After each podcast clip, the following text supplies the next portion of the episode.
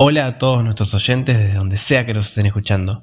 Bienvenidos a esta sección de podcast para estudiantes por la libertad llamada Don't Spoil on Me. En esta sección recomendaremos algunas de las mejores películas, series de TV, streaming, videojuegos y demás contenido multimedia que mejor describen y proyectan las ideas por la libertad. Si todavía no tenés planes para este fin de semana, quédate con nosotros que tenemos una recomendación para hacerte con gustito a libertad.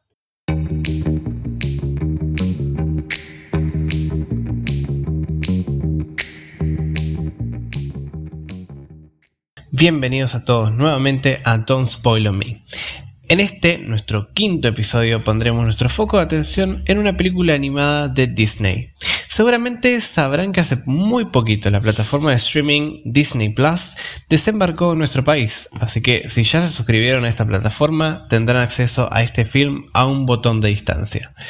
Esta película no es para nada nueva, si son de mi generación seguramente habrá sido parte de su infancia como lo fue de la mía. Estamos hablando de la legendaria película de Mulan.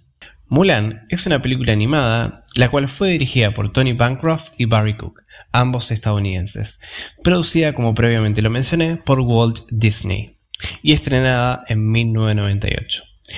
Seguro alguno de nuestros oyentes ha tenido en sus manos esta película en su formato original, es decir, en VHS. ¿Cuántos recuerdos? El argumento está inspirado en el poema chino llamado Balada de Fan Mulan.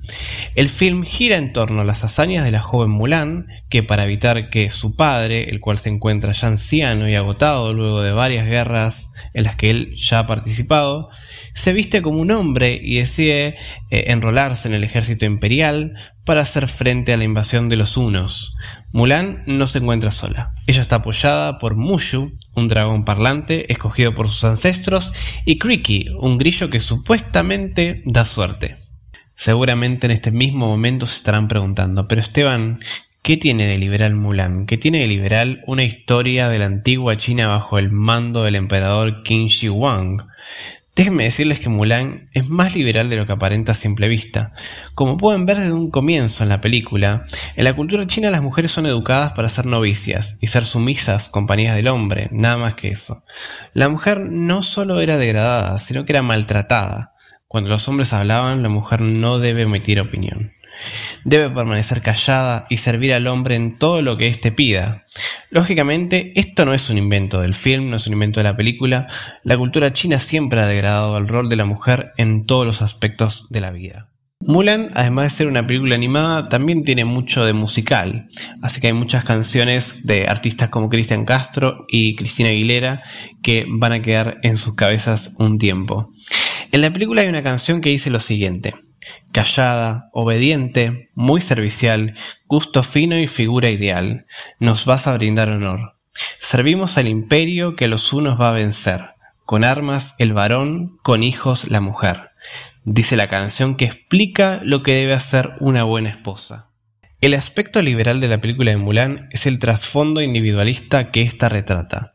Nuestra joven protagonista no busca ser feminista, no busca alzar su voz, no busca contradecir a nadie. Ella solo quiere proteger a su familia, proteger a su padre, el cual ya no tiene fuerzas para luchar otra guerra, a la cual está obligado a asistir, ya que es su deber como ciudadano del imperio y debe servir a su emperador.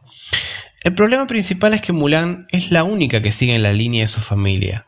No existe ningún hombre más en la familia ya que ella es hija única y se rehúsa a que su padre aleje su vida. Esta muchacha, por amor, no a su pueblo, no al imperio, y mucho menos por defender a su tierra. Ella arriesga su vida por su padre, por amor a su padre. Pero para esto debe ir en contra de la ley y hacerse pasar por un hombre para entrar en las tropas del ejército chino en nombre de la familia Fa. Recordemos que el acto que comete Mulan es penado con la muerte. Como les decía antes, Mulan demuestra que el individualismo consigue mucho más que el colectivo. Ella también demuestra que la lucha nace de uno, de un ser individual con convicciones propias, siendo egoísta en su camino. No hay que darle una connotación negativa a este egoísmo, ya que gracias al egoísmo de Mulan, China se salvó de haber sido gobernada por los unos y en su lucha consiguió respeto, admiración y por sobre todo igualdad ante la ley. Seguramente también estarán pensando que esta película busca imponer una agenda feminista, radical y de izquierdas. para nada. Mulan en ningún momento habla de nuestra protagonista como un colectivo que busca derechos, entre comillas. Es más, Fa Mulan hubiera sido una feminista de la primera ola, sin duda, donde las mujeres buscaban la libertad de poder casarse con quien quisieran si es que así lo deseaban. Fa Mulan estaría en una línea similar a la de Mary Wollstonecraft, Mary Wollstonecraft, en su obra Vindicación de los Derechos de la Mujer, comentó la opinión de la sociedad sobre la mujer y alentó a las mujeres a usar sus voces para tomar decisiones separadas de las decisiones que previamente se tomaron por ellas. Es un error relacionar al feminismo con la izquierda, ya que las raíces de este movimiento son plenamente liberales e individualistas.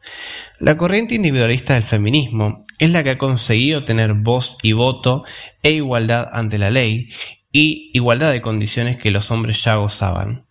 La llegada del capitalismo ha favorecido plenamente a las mujeres, las cuales ahora tienen libertad financiera, libertad laboral, personal, sexual, etc.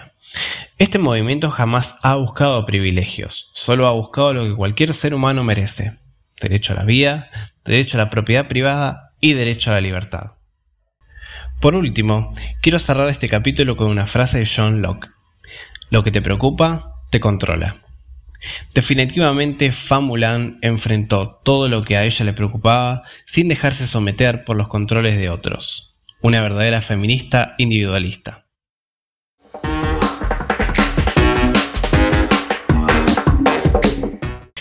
Antes de despedirme de ustedes, quiero comunicarles que Don't Spoil on Me no estrenará nuevo contenido durante el próximo mes.